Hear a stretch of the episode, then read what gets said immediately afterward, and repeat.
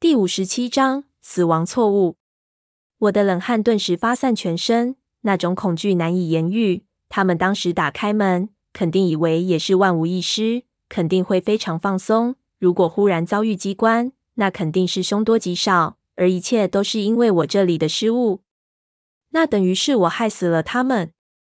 就算是闷油瓶几个能幸存下来，只要有人死，那就是我的责任，我无法面对。小花比我反应快得多，立即就跳上滑轮，送出洞外。我听着他在外面大喊，要把消息传递出去，但是我知道已经太晚了。从他们进去到现在，最起码已经过了三天了。如果要出事情，应该已经出了。一下子，所有轻松的情绪全部一飞而散，感觉像是以前帮别人作弊，交完卷才发现两个人考的科目不一样。我也走出洞外。两个栽在悬崖上，就进入极度忐忑不安的发呆状态。小花发了消息过去，让那边的人立即去查看情况，并且立即给我们反馈。但是消息到那边再回来，最起码也要两天时间。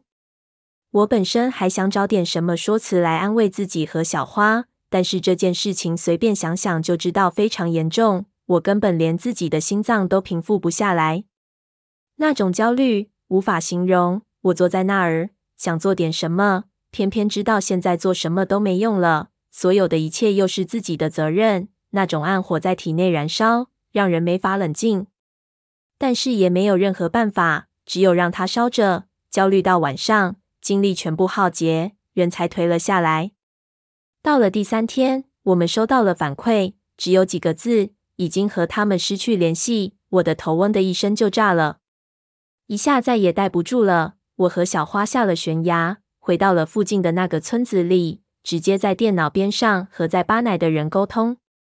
我们的东西一到，他们也意识到坏了，立即派人进去，但是已经没有反应了。现在他们已经采取紧急的措施，准备派人进去查看，让我们继续等消息。当天晚上一夜难寐，不知道是太久没有睡床了。还是因为焦虑，第二天还是没消息，连进去查看的人都没出来。我捂着脸就明白，不可能有好消息了。